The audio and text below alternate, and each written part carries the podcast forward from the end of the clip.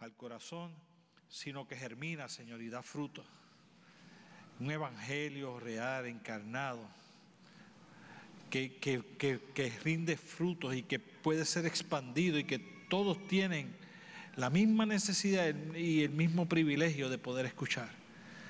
Que yo sea un instrumento útil en tus manos para poder llevar tu mensaje en esta mañana. Y que cada mente y cada corazón aquí estén preparados y dispuestos para escuchar tu voz.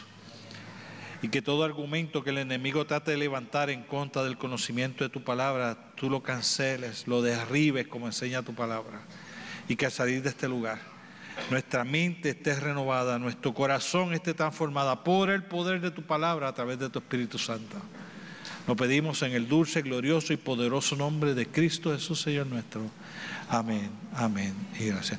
Durante las pasadas semanas, nosotros estuvimos hablando del Evangelio, ¿no? Estuvimos presentando eh, esta, esta idea de que el Evangelio es digno de, que nosotros lo escuchemos, todos deben escucharlo, eh, que debemos entenderlo que debemos encarnarlos. Y dejé a Víctor Velázquez la semana pasada compartiendo con ustedes el cierre de esa serie de mensajes que era que había que expandir ese mensaje. Gracias por aquellos que estuvieron y fueron de apoyo para Víctor. Yo creo que el Señor lo usó porque un par de personas han hablado conmigo de cómo Dios lo usó y yo quisiera que le demos un aplauso al Señor por haber usado a Víctor para bendecirlo.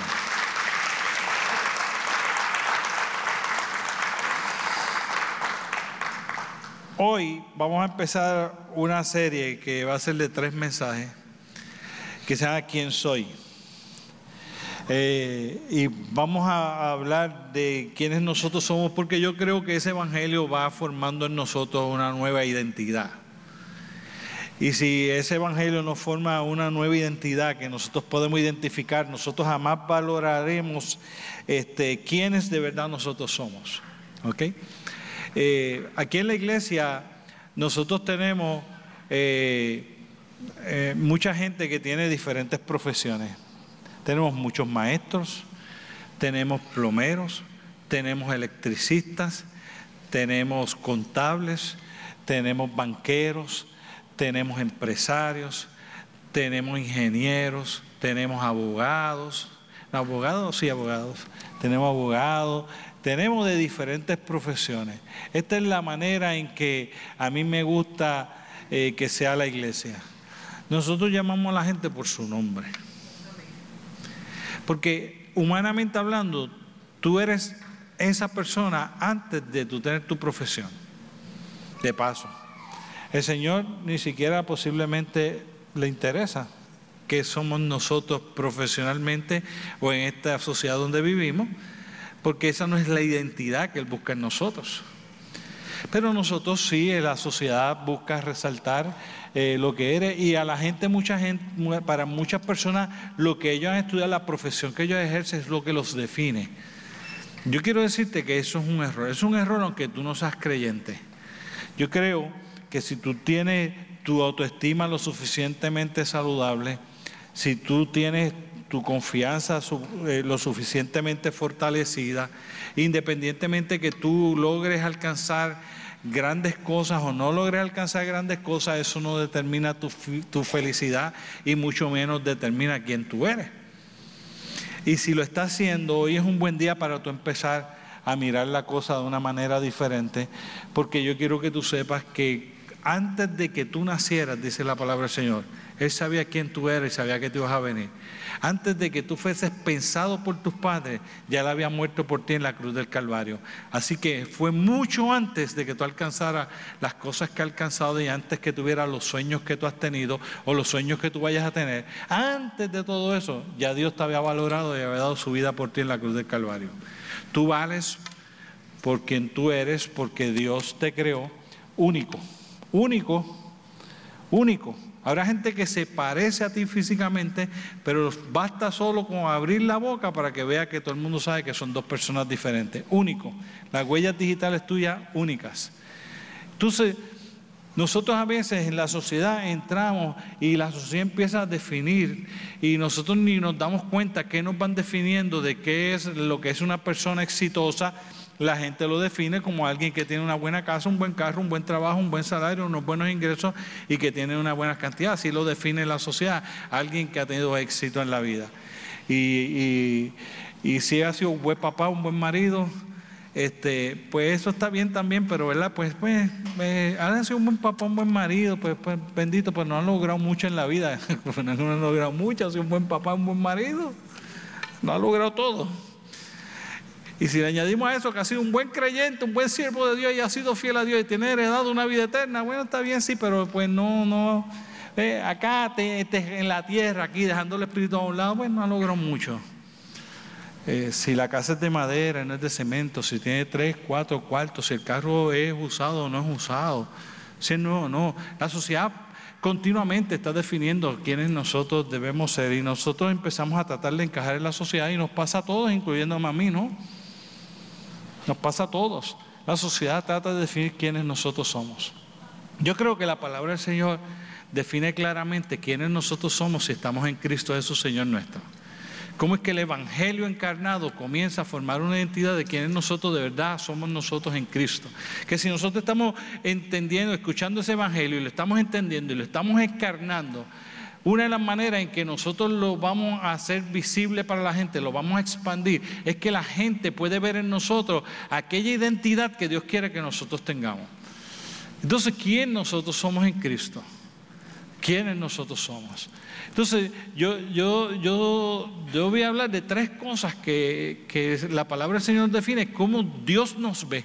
Porque como Dios nos ve a nosotros, así es que es nuestra identidad. Ese es quien de verdad nosotros somos. Porque después de todo, la mayor parte de tu vida no la vas a pasar en este mundo, en este globo terráqueo, la mayor parte de tu vida la vas a pasar allá en la eternidad donde tú escojas pasarla. Esa es la realidad. Entonces, cuando, cuando tú miras e, esa, esa realidad, entonces tú dices, ¿quién soy yo en Cristo? ¿Quién soy yo? Y yo creo que hoy vamos a hablar de que tú eres hijo de Dios.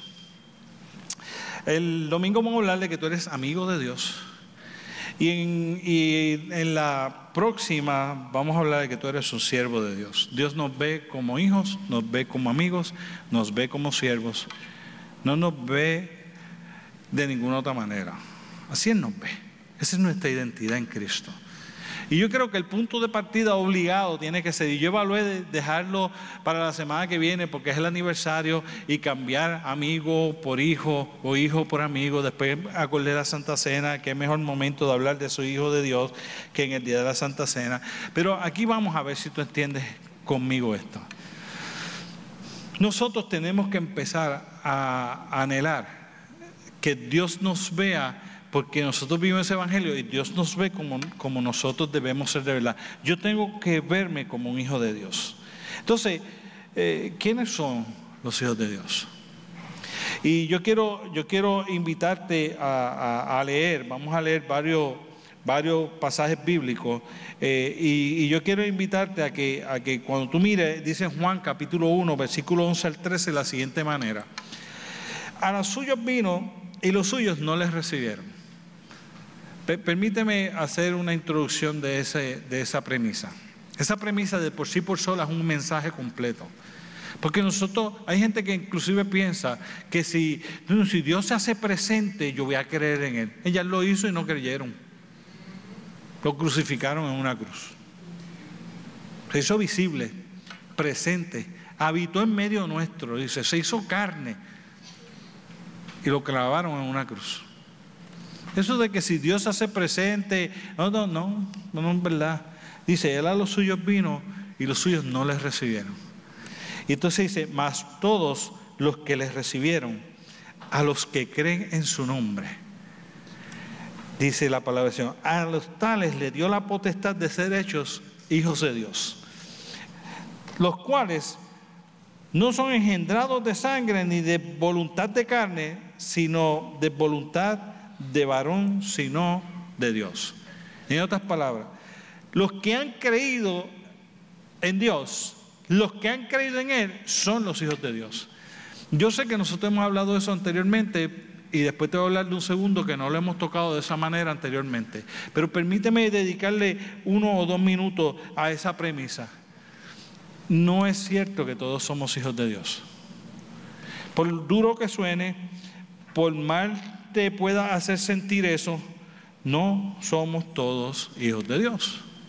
La palabra define claramente cuando Dios te mira y te ve como hijo, te ve como, como nosotros lo hablamos en la Santa Cena, te ve cuando tú has creído como tu Señor y tú, tú lo tienes a Él como tu Señor y como tu Salvador. Y dentro de eso entonces es que Él te ve como hijo.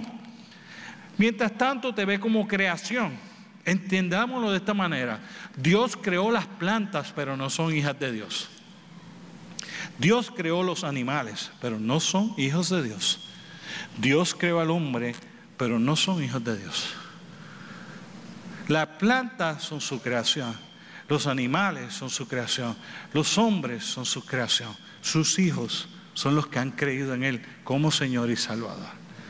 Es un punto duro y difícil porque nosotros queremos todos sentir que Él es nuestro Padre. Todos los que creen que Él existe queremos sentir que Él es nuestro Padre, pero sentirlo no es suficiente. El punto de partida es que para tú tener la identidad de ser hijo de Dios, tú tienes que haber entregado tu corazón a Jesucristo, tú tienes que reconocerlo como que lo necesitas, tú tienes que haberlo aceptado como Señor y Salvador de tu vida. Entonces, dice la palabra del Señor, que Él te hace a ti hijo de Él y por ende te dice que te adopta como tu hijo. Si puede haber una adopción, quiere decir que tú no eras. Entonces, nosotros luchamos porque nosotros somos puertorriqueños y en nuestro ahí bendito se mete esta idea de, ay bendito, pero ¿cómo le vamos a decir a la gente que ellos no son hijos de Dios? Es que yo no se lo estoy diciendo, le está diciendo la palabra. La palabra de Dios nos dice a los que creyeron. Si tú creíste en Él como tu Señor y tu Salvador y tu vida le pertenece a Él, Tú no eres quien hace, logra hacer con tu estudio, ni lo que logras hacer como padre, ni lo que logras hacer como esposo, ni esposa, ni lo que logras hacer el buen hijo o no buen hijo. Tú empiezas a hacer tu identidad un hijo de Dios. Y eso empieza a definirte porque entonces todo cambia. Porque si tú eres hijo de Dios, tú tienes un nuevo padre. Y si tienes un nuevo padre, tienes una nueva disciplina. Si tienes un nuevo padre, tienes una nueva enseñanza. Si tienes un nuevo padre, tienes unas nuevas directrices. y, después te dice que cuando te adopta como hijo, te dice que tienes que haber nacido de nuevo. En otras palabras, todas las cosas viejas pasaron y aquí todas son hechas nuevas. Cuando Él está hablando de que tú creíste si vas a ser el hijo, es que tú haces borrón y cuenta nueva tu vida y empieza una nueva vida con una nueva guianza, una nueva dirección, con un nuevo padre, con una nueva disciplina, con una nueva enseñanza, con unas nuevas expectativas de ti, con, un nuevo, eh, con una nueva manera de ver la vida, con unas nuevas prioridades, con todo lo que implica que tú perteneces, eres hijo de alguien. Ahora tú eres hijo de Dios. Y toda esa lista de definición que el papá quiere formar en ti, que empezaste como un nuevo niño, porque eso es lo que dice la escritura, tú tienes que nacer de nuevo, creer implica nacer de nuevo, que toda esa nueva crianza y esa nueva enseñanza, Él te va a formar en una nueva persona, que la que eras antes de venir en Él, no te define quién tú eres, no define lo que tú haces, y lo que tú vayas a hacer o a lograr después de todo eso no es lo que te define, porque tú estás entendiendo que tú lo que estás siguiendo es el consejo del Padre que te ha llevado para lograr obtener las cosas que has logrado obtener como resultado de la relación que vas teniendo con Él y de la dirección y de la inversión que Él está dando. Como tu Padre y tú su Hijo, Él va a ser tu proveedor mientras tú no tienes capacidad. Él va a poner gente a tu lado para que te cuide, como hacemos nosotros con nuestros hijos. Él te va a dar la educación bíblica que necesitas para que puedas aprender como nosotros hacemos con nuestros hijos. Él va a formar tu carácter como nosotros hacemos con nuestros hijos. Él va a cogerte como tu hijo y te va a formar en lo que Él quiere que tú seas, de la manera en que tú quieres que tú seas, desde cero hasta que seas un adulto como decíamos en predicando del Evangelio, y ya no necesites que otros te estén enseñando, porque ya tú no necesitas baby food, ya tú puedes comer comida sólida como nuestros hijos. Entonces tú empiezas a ver toda esta relación con Dios y cómo Dios te ve a ti, te ve de una manera diferente, porque Dios dejó de verte como su creación nada más y ahora en tu nueva identidad que tú tienes, ¿quién tú eres? Tú eres un hijo de Dios, lavado por la sangre de Cristo. Pero además de eso, yo te dije que en Romanos capítulo 3, versículo 14, tú vas a encontrar otra área que, el Señor dice de, de, quién, eres tú. Y dice la palabra del Señor de la siguiente manera, Romanos 3:14, te dice, ¿cierto? Dice así. Perdone que me, me extravié por un momento porque dice así de la siguiente manera, dice, ay, qué pena, qué pena. Romanos 8, 13 y 14. Dice, porque si vivís conforme a la carne, moriréis. Mas si por el Espíritu hacéis morir las obras de la carne, entonces vivirá. Y ya te añade y te dice, porque todos los que son guiados por el Espíritu de Dios, estos son hijos de Dios. Entonces, de momento te dice, ser hijo no es nada más que creer. ¿Me sigue? Yo, quiero que usted sepa que esto es lo que sucede y usted me corrige si cree que estoy mal. Yo puedo adoptar a una persona y esa persona nunca sentirse mi hijo. O sea, yo puedo adoptar a un niño y esa persona nunca sentirse mi hijo. ¿Sí o no? Yo lo he visto. Siempre es padrastro, siempre es el que me crió. Y entonces hay otros que usted lo ve que dice, no, ese es mi papá, él no me habrá, yo no habré, ellos, son mis papás, ellos no me habrán engendrado, yo no habré salido de esa mujer, pero ellos, son mis papás, tú me preguntas a mí, ellos son mis padres. ¿Ve? Es un hijo que se dejó guiar por unos padres y relacionarse con esos padres, y en esa relación se crearon los lazos de amor que hizo que esa persona ya no se sintiera como que no es de esa otra persona aparte, que no es hijo o hija, y empieza a sentirse que no importa, a mí no me importa nada si yo salí o no salí de esa persona, esa persona me ha amado a mí más que otros padres que han creado a otros, más que el que me engendró, y todas esas cosas que usted sabe que empiezan a suceder, y no hay quien le diga a esa persona que fue adoptada de esa manera que esas personas no son sus papás. Pero tiene que haber una actitud de los padres hacia ese muchacho y una actitud de ese muchacho hacia esos nuevos padres que creen unos lazos de unidad, que de verdad esa persona no se sienta como alguien que yo viví y me crié en, esa, en la casa de fulanos de tal, ah, yo me crié y viví en las casas de mi padre. Y viene por la guianza, por el amor, por el interés, por la paz. Ahora, esta es la parte interesante. Ya Dios te ve como su hijo. La pregunta es si tú lo ves a Él como tu Padre. Porque si tú eres hijo de Dios, tú tienes que empezar entonces a verlo como tu Padre, porque dice la palabra que Él te adoptó como su hijo, y entonces esto es lo que empieza a suceder. Tú tienes que dejar guiarte por tu nuevo papá. Tú tienes que dejar que Él siembre en tu corazón.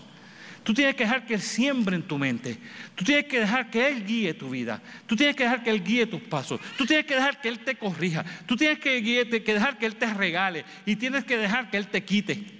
Tú tienes que dejar que te diga que no y que te diga que sí. Porque eso es lo que tú haces con un hijo. Tú tienes que decidir que vas a ser hijo de Dios, tienes que estar dispuesto a dejarte guiar por el Espíritu Santo de Dios, porque si no es alguien que todavía no has logrado entender lo que ha sucedido, todavía tú no has logrado creer completamente en Él, porque si tú creyeras en Él, tienes que creer en Él como Padre, y como Padre estás dispuesto a volver a ser un niño pequeño y dejarte guiar por su Espíritu. Porque los que se dejan guiar por el Espíritu de Dios, esos son hijos de Dios.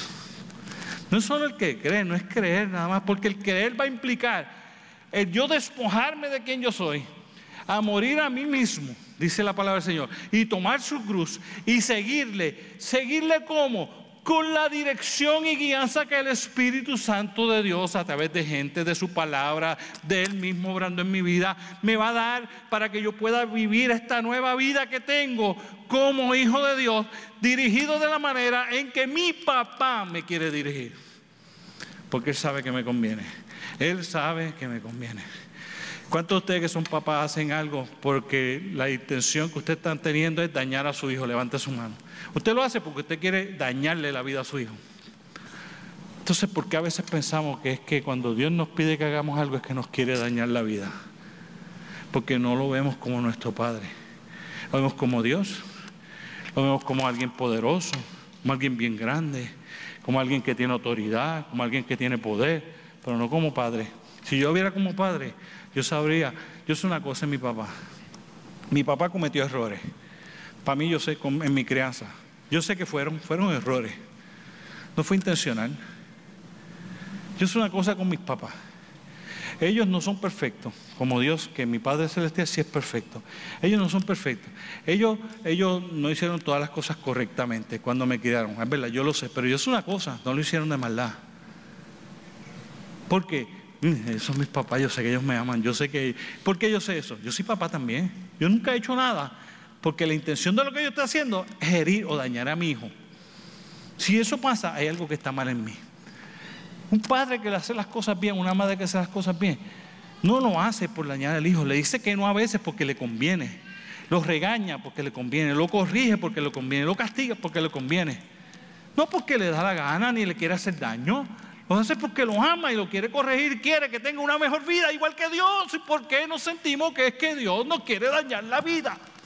Porque no somos hijos. Porque no lo vemos a Él como un padre.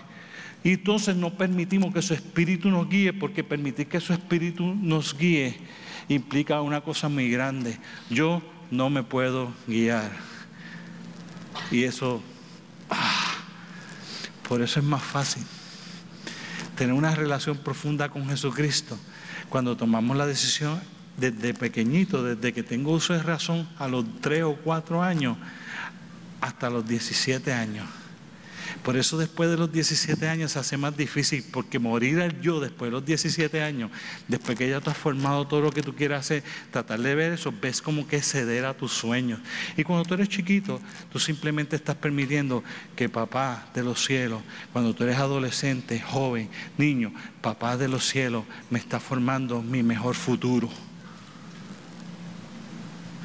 Y cuando nosotros pasamos esa edad se nos hace tan difícil entender que simplemente yo haber tenido 20, 30 años y Dios no me adoptó cuando yo era un nene chiquito en edad, me adoptó cuando yo era un adulto, pero yo tengo que aprender a ser un niño de nuevo y permitir que Él guíe mi vida. Qué difícil es estar dispuesto a ser hijo de Dios. segundo,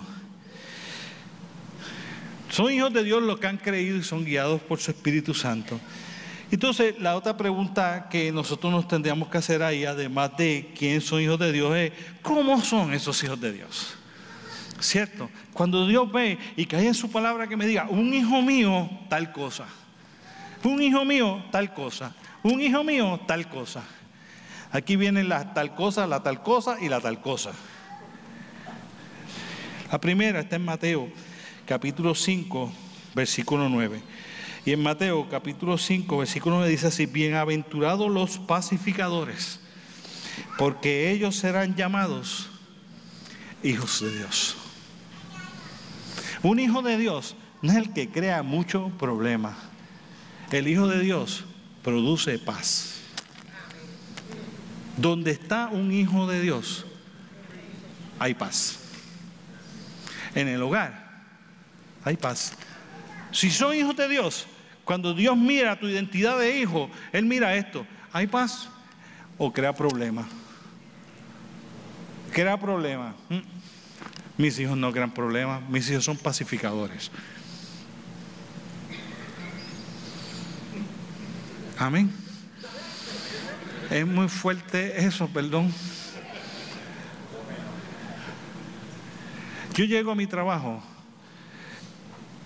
y soy amado porque yo soy el que llevo paz. Hace muchos años atrás ya, más de los que yo quisiera que hubiesen pasado, mi hijo jugaba béisbol. Y entonces, en las gradas en Puerto Rico, en los bleachers en Puerto Rico, es el peor sitio que tú puedes estar en un juego de niños. Hay 100 dirigentes, 200 árbitros, mil fanáticos y 200 millones de gritones habemos allí. Entonces, de momento, en un juego de niños es donde yo creo que más se pierde el control. Lamentablemente, ¿no? Te vas a los parques, a las canchas, a los de eso y se pierde el control. No hay paz. Entonces, pues yo había veces que no podía llegar al juego de mi hijo y las mamás le decían a Jessica, tú tienes que hablar con Víctor. Y dice, porque él no puede faltar. No es porque ganábamos o perdíamos. No es porque, qué sé yo qué, porque ellos se sentían bien conmigo. No, no decía, cuando él no está, nosotros nos descontrolamos. él, él es el que nos controla, Él es el que nos pone paz. No solo cuando tú llegas tú eres un agente de paz, tú eres alguien que Dios usa como su hijo para manejar conflicto y crear paz entre partes que no tienen paz, no que abonas al problema. Los hijos de Dios no abonan a echarle leña al fuego. Los hijos de Dios apagan el fuego. Un hijo de Dios en su identidad de hijo de Dios es una persona de paz. Eso no quiere decir que tú no tienes nunca conflicto o que tú no te molestes en algún momento. Eso podría pasar porque eso son nuestras debilidades en los caracteres.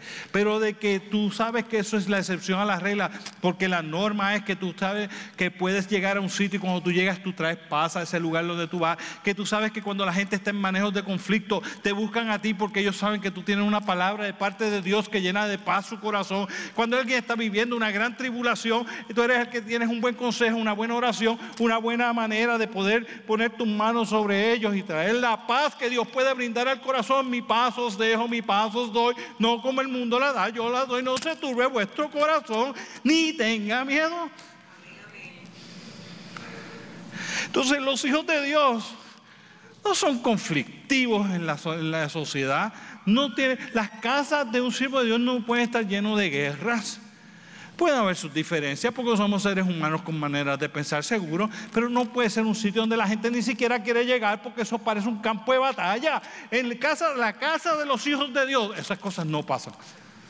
Con honestidad, hermano, en la casa de los hijos de Dios, esas cosas no pasan. Si en la tuya pasan, tienes que empezar a evaluar cómo está esa relación con el Dios tuyo como Padre. Voy a contar algo personal. Perdona, Jessica.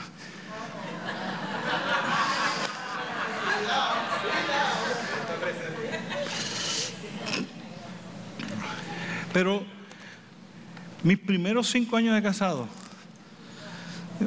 fueron casi infernales para Jessica. Casi infernales. Estuvimos pasando un trauma terrible. Esta relación matrimonial estaba al borde del peñadero a pesar de que nos amábamos. Pero mi manera de actuar en gran manera, principalmente mi manera de actuar era muy mala. Muy mala. Jessica dice que si vivió los primeros cinco años conmigo, con este nuevo Víctor puede vivir toda la vida.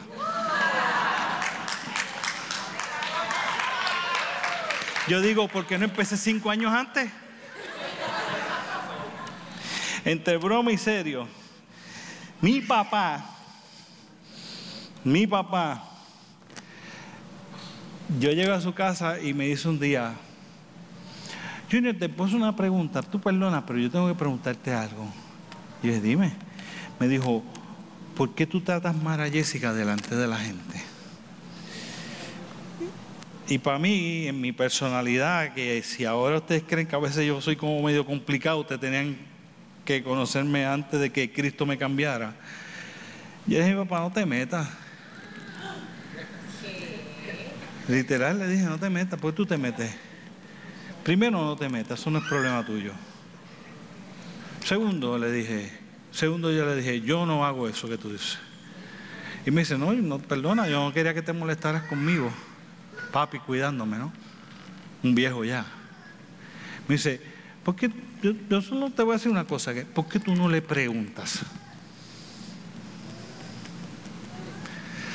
Yo, ah, salí con mala quedanza, jatito cogí, me monté en el carro y me fui. Ya te sabes, telco como mula, me quedé ahí. Pero como no sé cuánto tiempo había pasado, quizá una semana o algo así, yo siempre, yo reaccionaré inicialmente, pero siempre me quedo meditando y analizando, pues soy muy analítico. Y en verdad yo no pierdo nada con preguntarle. Le pregunté a Jessica, hoy está aquí sentadita al frente para escuchar esta parte desagradable de nuestra vida.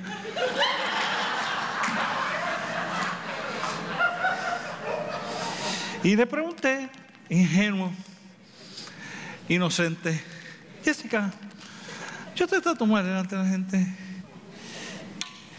Ella, que ustedes la conocen la mayor parte de ustedes y pues la ven como casi una santa para poder soportar al pastor, pero que no es María Teresa de Calcuta. Me dice, yo me acuerdo como en las palabras, yo no sé ni si ella se acuerda bien, pero yo me acuerdo, me dice, que sí que, a veces yo me siento que no valgo nada. Aquí viene la paradoja de todo eso, porque yo sigo casado con Jessica. La parte importante de esta no es si eso pasó. Eso fue importante en su momento, pero eso no es lo importante. Lo importante es que no seguí siendo igual. Lo importante es que yo permití que mi padre me diera un consejo. Yo estuve dispuesto a escucharlo como hijo. aunque le falté respeto, después fui a pedirle perdón por la manera en que reaccioné.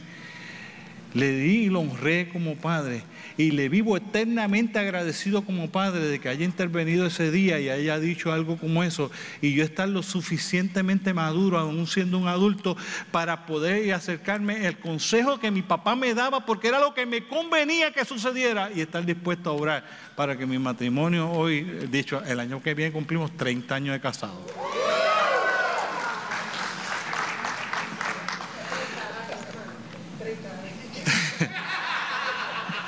Escucha por un momento. Eso es lo que Dios quiere hacer con nosotros. Que no vemos las consecuencias de nuestros actos. Que a veces nos pasan desapercibidos y no los podemos comprender. Que a veces lo damos por sentado. Que no queremos escucharlo cuando Él nos está gritando, diciéndonos a gritos, eso no es lo que te conviene hacer, eso no es lo que quieres hacer. Aprende a ser mi hijo. Aprende a ser mi hijo. Mis hijos son pacificadores, mis hijos no viven en guerra, mis hijos están en paz. Ahora yo tengo que decirle el final de la historia. Raras veces Jessica y yo, raras veces, yo ni recuerdo cuándo fue la última vez que Jessica y yo estuviéramos chismados por una discusión así. Nos podemos molestar a diferencia de este aquello, pero después de esa época Dios cambió mi corazón, Dios cambió mi forma de ser, yo puse de mi parte, yo pedí ayuda a ella, ella me ayudó, yo hice todo lo que tenía que hacer, porque los hijos de Dios son pacificadores, pacificadores. Nosotros tenemos que destilar paz nosotros tenemos que resolver conflictos, no creamos conflictos. Nosotros tenemos palabra de aliento, no de desaliento. Nosotros no echamos leña al fuego, nosotros apagamos fuego. Nosotros somos hijos de Dios, nuestra identidad nos define. Somos embajadores de la paz. Lo segundo, que somos como hijos de Dios, se encuentra en Efesios capítulo 5, versículo 1. Y, es bien importante porque dice Efesios capítulo 5, versículo 1 de la siguiente manera. Sed pues imitadores de Dios como hijos amados. Lo segundo es que el Hijo de Dios no solo tiene como característica que es un embajador de paz, el Hijo de Dios es un imitador de Dios. Yo no puedo decir que soy hijo de Dios si no soy imitador. Yo sé si está visto esta, eh, eh, eh, estas imágenes de que hay un papá que va andando al frente y entonces usted lo ha visto, esas son las más impresionantes cuando un papá va andando y usted ve que si el papá anda así, Usted ve al hijo cuando es chiquitito y va andando igualito que el país, igualito que el país. Que usted mira a la gente y dice, hermano, tú has hecho un gesto, ese mismo gesto hace tu papá. ¿Usted ha visto eso? ¿Usted ha hecho eso? ¿Usted ha visto a alguien haciendo eso o alguien le ha dicho eso a usted? ¿Sabe qué se llama eso? Ser imitadores del Padre. Cuando tú gesticulas, la gente dice igualito a Dios. Cuando tú hablas, la gente dice igualito a Dios. Porque eso fue lo que dijeron a Pedro. Tú eres uno de los de Él. Porque tú hasta hablas como Él. Tú hablas como Él. Pero si el Hijo de Dios lo imitas en su hablar, lo imitas en su pensar, lo imitas en su actuar, lo imitas en su gesticular, lo imitas en las cosas que hace, lo imitas en la manera en que Él se comportó en este mundo. Él, vivió sin pecar y tú tratas de vivir sin hacerlo. Tú eres un imitador de Dios porque tú eres hijo de Dios. Y los hijos, cuando se van formando y se dejan formar por papá, todos los que están teniendo una buena relación de papás e hijos, los hijos van a imitar. Y si tú estás teniendo una buena relación de hijo con el Padre, también lo vas a tratar de imitar. Los hijos de Dios son imitadores de Dios. Y lo tercero, no solo eres un embajador de paz, no solo eres un imitador, si tú eres hijo de Dios, enseña la palabra de Dios. En, Romanos capítulo 8, versículo 16 de la siguiente manera. Romanos capítulo 8, versículo 16 dice de la siguiente manera, dice, el Espíritu mismo da testimonio a nuestro Espíritu que somos hijos de Dios. Lo tercero que un hijo de Dios tiene, tú tienes seguridad de salvación. No puede haber alguien que dice, si Cristo viene, tú estás con él. Pues yo no sé. Uno no sabe. ¿Sabe qué saben mis hijos? ¿Cómo yo voy a reaccionar? ¿Sabe cómo es que saben mis hijos?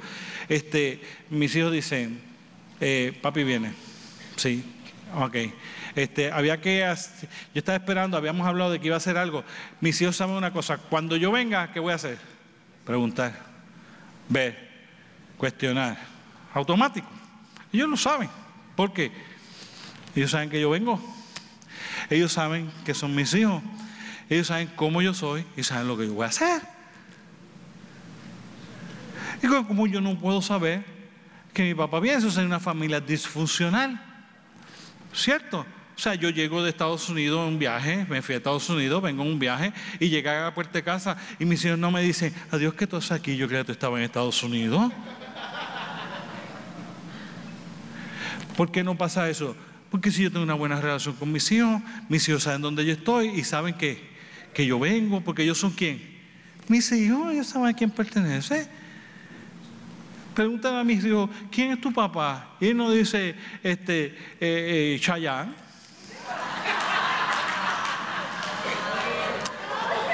Quisiera Chayán.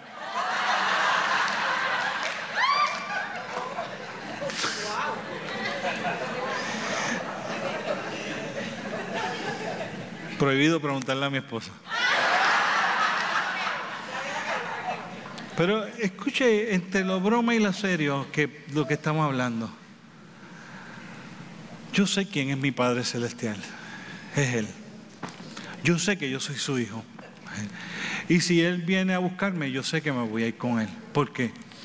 Yo me monto con mi papá en cualquier carro. Si Él viene, yo sé que me voy a con Él, con Él. Él me va a dejar, no, Él no me va a dejar porque eh, yo sé que Él sabe que yo soy su hijo. ¿Cómo yo lo sé? Su espíritu me dice a mi espíritu que yo soy hijo de Dios. Yo tengo seguridad de quién yo soy. Yo no soy el pastor, yo ejerzo el pastorado. Yo soy hijo de Dios. Y como hijo de Dios estoy seguro de que mi papá va a venir a buscarme y yo estoy seguro que va a estar listo para cuando Él llegue. Porque yo quiero ir con Él. Yo quiero ir con Él. El Espíritu de Dios me lo dice. Yo lo imito. Yo soy agente de paz. Y en la parte que fallo en eso me arrepiento, me redargullo y le pido que me dé más capacidad para poder ser pacificador. Por último, no solo quiénes son, los hijos de Dios. No solo quiénes son, sino cómo son, sino de qué disfrutan los hijos de Dios. ¿De qué disfrutamos nosotros los hijos de Dios? Si nosotros somos hijos de Dios, ¿de qué nosotros disfrutamos? Y yo creo que lo primero está en Lucas capítulo 20, versículo 36. Y Lucas capítulo 20, versículo 36 lo dice de la siguiente manera. Dice, porque no pueden ya más morir, pues son iguales a los ángeles y son hijos de Dios al ser hijos de la resurrección. En otras palabras, al igual que los ángeles de ahora en adelante, los hijos de Dios gozan de eternidad. Como hijo de Dios, yo soy, eterno, porque ya yo no voy a morir más, porque morirá mi cuerpo, pero mi alma no va a morir. ¿Por qué no va a morir? Porque la palabra del Señor me dice que cuando Él venga a buscarme, si mi cuerpo hubiese muerto, yo seré levantado y con voz de mando y trompeta de Dios descenderá del cielo y los muertos en Cristo resucitarán primero. Y los que hayamos quedado, si no he muerto, seremos arrebatados juntamente con Él y estaremos con Él por siempre los hijos de Dios.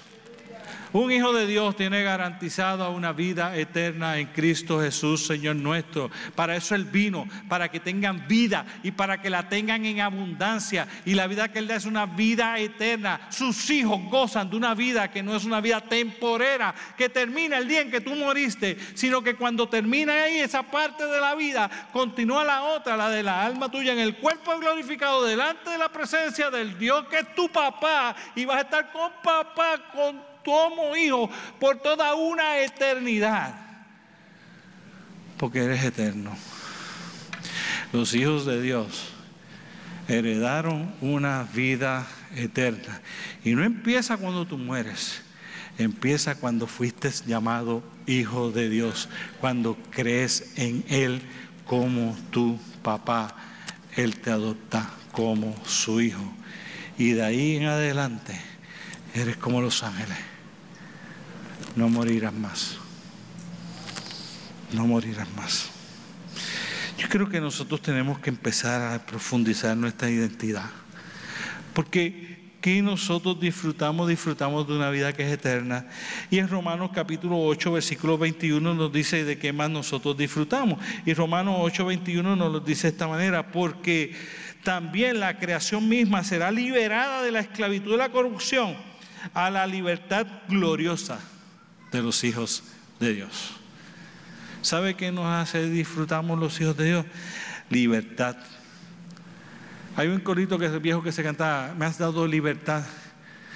Y yo creo que era un coro que de verdad define lo que Dios quiere que nosotros hagamos.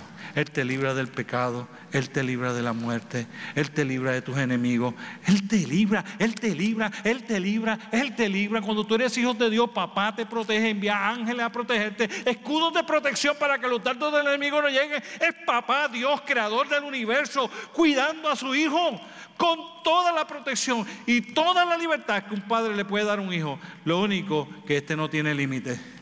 Tiene todos los recursos, todo el poder, toda la autoridad y todo el conocimiento para darte la libertad que tú necesitas y solo es alcanzable cuando crees en Él para que sea tu papá y tú ser su hijo. Solo ahí. Termino diciendo que no solo disfrutamos de la eternidad y de la libertad, sino que Romanos, ahí mismo en Romanos, en el capítulo 8, en el versículo 17, dice que nosotros somos coherederos con Él de todas sus grandezas en gloria. Yo quisiera que tú imaginaras por un momento, porque nosotros quitamos crédito, nosotros creemos que lo que nosotros tenemos aquí vale tanto la pena porque me ha costado tanto y luchar. Y entonces, pues, las calles son como el oro, el mar es como el cristal. La gloria de Dios ilumina todo el lugar y no hace falta ni el sol ni la luna. Usted puede imaginar, solo, solo, solo puedes imaginar por un momento lo que Dios está diciendo que tú heredas. Un cuerpo que pasa de lo, corruptible a lo incorruptible. Un cuerpo que sufría dolor a uno que no sufre dolor. Un cuerpo que sufre enfermedad a uno que no va a sufrir enfermedad. Un lugar que necesita sol a uno que no necesita ni del sol ni de la luna porque la gloria de Dios lo ilumina. Un lugar que tiene roto en la carretera a uno que las calles son como el oro. A uno que las playas a veces están sucias o los ríos se llenan de barro. A que el agua es como el cristal. Y de momento Dios dice, y todo lo que hereda Jesucristo es tuyo si tú eres hijo de Dios. Es tuyo. Tuyo. Él no es un padre prejuiciado que le va a dar una herencia a Jesucristo como hijo y te va a dar otra herencia a ti como hijo. No. Él dice, para los hijos de Dios son coherederos de todo. De todo. Incluyendo la misma presencia que tuvo Dios con su Hijo Jesucristo a través de su Espíritu Santo en esta tierra mientras estuvo en este ministerio. Y dice que se bajó como el Espíritu Santo y se posó sobre Jesucristo. Y el mismo Espíritu Santo que engendró a Jesucristo en María, el mismo Espíritu Santo que vino en el bautismo sobre Jesucristo, es el mismo Espíritu Santo que Él te da para que tú heredes y lo tengas dentro de tu corazón para que te ayude a poder vivir como hijo de Él y que guíe tu vida por el resto de tus días. No otro espíritu, el mismo que estuvo en Jesucristo. No otro espíritu, el mismo que, que, engendró a Jesucristo. No otro espíritu, el mismo que se paseaba en el principio de la creación y la tierra estaba desordenada y vacía y el Espíritu de Dios se movía sobre la faz de las aguas. Lo heredas en tu corazón cuando tú eres hijo de Dios. Para guiarte. ¿Tú entiendes? No hay nada que tú puedas alcanzar aquí. Que te pueda dar una mejor identidad que ser hijo de Dios. No lo va a encontrar. Eso no vende en Walmart. Eso, no está allí. Eso no te lo puede enseñar en la Universidad de Harvard. No va a lograr. Allí no lo va a encontrar. Eso, esa paz. No, ese padre. No, esa herencia. No, no. Solo en Cristo como hijos de Dios. ¿Tú entiendes? Yo creo que nosotros tenemos que empezar a valorar quién nosotros somos. Yo soy hijo de Dios. Por lo tanto, dañado para terminar esto, como el apóstol lo dijo, por eso, por eso, yo no me avergüenzo del Evangelio. Yo no me avergüenzo de mi papá. Yo no me avergüenzo de la enseñanza que él tiene. Yo no me avergüenzo, humanamente hablando, de cómo mi papá me formó. A mí me llena de regocijo y mi papá tiene una sonrisa de aquí a acá. Cada vez que alguien habla bien de sus hijos, cada vez que alguien me dice, yo me siento orgulloso como padre cuando me dice, oye, tú has hecho un gran trabajo con tus hijos. Claro que me siento feliz, me siento bien con eso. ¿Por qué? Porque yo sé que mis hijos no se abochornan de mí, yo sé que yo no me abochorno de mi papá. Por ende, yo no me abochorno de Dios. Yo no tengo problema de tener una carota bien grande al frente de la gente que la gente sepa que yo soy hijo de Dios. Y si a alguien no le gusta, que bregue con eso. Pero no podemos vivir como si no fuéramos hijos. Tenemos que seguir imitándolo, tenemos que ser embajadores de la paz, tenemos que ser el ejemplo que la gente espera. Nosotros tenemos que tener la seguridad de salvación, nosotros tenemos que ser hijos de Dios. Él ya tú creíste en Él, has creído en Él, pues entonces empieza simplemente a querer ser hijo de Dios, vivir como hijo de Dios, que Él sea tu Padre, que Él te guíe, que Él te forme, que Él te dirija, que Él te guarde. No te abochornes de quién es Él, de quién eres tú, porque dice, el que se abochorna de mí, yo entonces me tendría que abochonar de ellos. ¿Tú entiendes? Si tú has creído, esta es tu verdadera identidad ahora en adelante. Tú eres hijo de Dios. Y si no has creído todavía, hoy puedes pasar de ser de creación a hijo de Dios. Pero es por decisión propia. Señor.